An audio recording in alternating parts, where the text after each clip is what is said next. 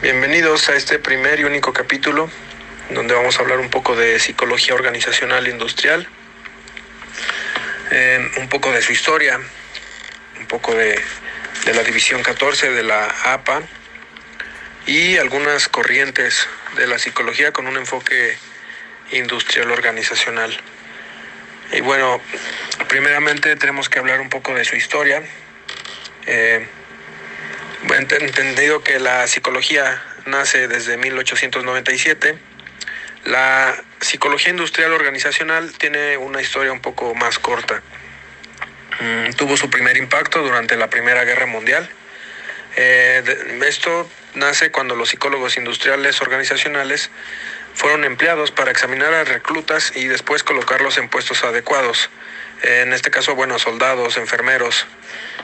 Eh, y bueno, eh, bueno, el término psicología industrial fue usado muy pocas veces antes de la Primera Guerra Mundial. se conocía con otros términos, como lo fueron psicología económica, psicología de negocios o psicología de empleo. Dos de las figuras más importantes en los primeros años de la psicología industrial organizacional fueron el equipo integrado por los esposos Gilbert, eh, Frank Gilbert y Lillian Muller. Eh, ellos eh, fueron los primeros científicos en mejorar la productividad y reducir la fatiga de sus empleados al, hacer sus, tareas. esto con el estudio de, movimientos Todo esto se origina en Estados Unidos, eh, pero fuera de, este país también hubo algunos psicólogos prominentes que aplicaron la psicología a problemas eh, de la industria, eh, tales como Jules Sutter en Suiza, Bernard Mucio en Austria y Jean-Marie Lahy en Francia, Edward Webster en Canadá y entre otros.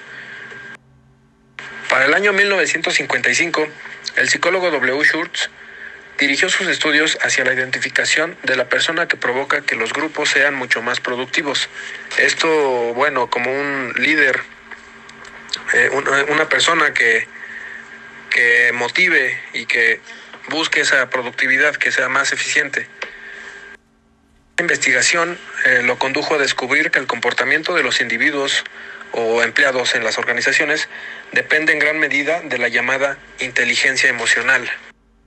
Actualidad la psicología organizacional mm, tiene un papel bastante importante dentro de cualquier organización y frente a nuevos retos como lo es la globalización, por ejemplo, el adecuado funcionamiento de los empleados proporciona un bienestar a nivel general dentro de, de, la, de esta industria.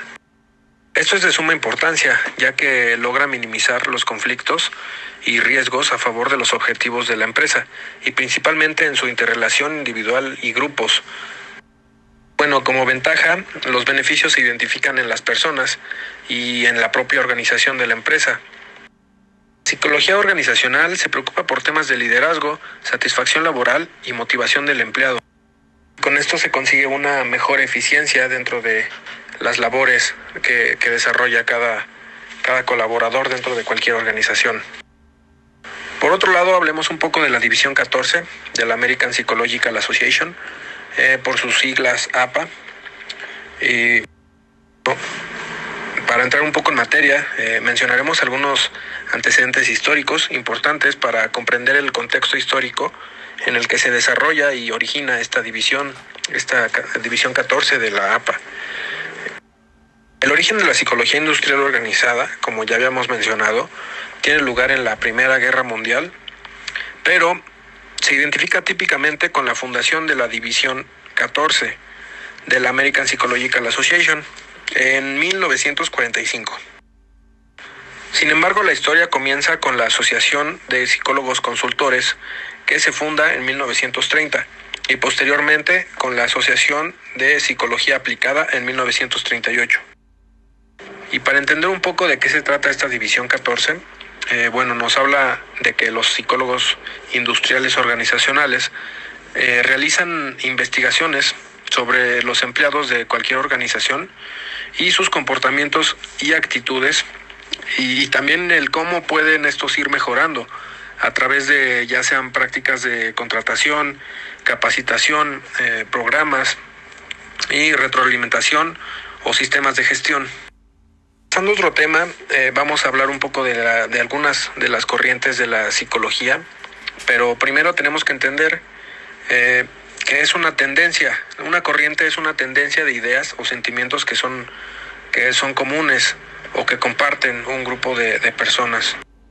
Pero vamos a hablar de esta corriente mm, psicológica, que es la psicología conductual. Y bueno, esta corriente psicológica se enfoca en el estudio de la conducta observable. Es decir, eh, estudia la experiencia inmediata y observable. Esto evitando la especulación y descartando cualquier interpretación de los actos en clave simbólica. Eh, la corriente se centra en el estímulo-respuesta, más que la dinámica psicológica de la persona. Por otro lado tenemos la psicología cognitiva y bueno, esta, esta corriente es la respuesta a la psicología conductual, la cual se limita a observar y asociar los estímulos y las respuestas con la conducta. Eh, cubre una amplia gama de temas de investigación, examinando preguntas sobre ya sean los trabajos de la memoria, la percepción, la atención, el razonamiento y algunos otros procesos cognitivos. Vamos a hablar un poco de la corriente humanista y bueno, esta se diferencia por interesarse por los sentimientos y las emociones de, las personas. Ah, aparte de ver a las personas no como pacientes, sino como clientes, eh, mostrando que, sus enfermedades o que sus problemas eh, son relativamente normales. Y con esto finalizamos este capítulo. Yo soy Daniel Escobar y me despido.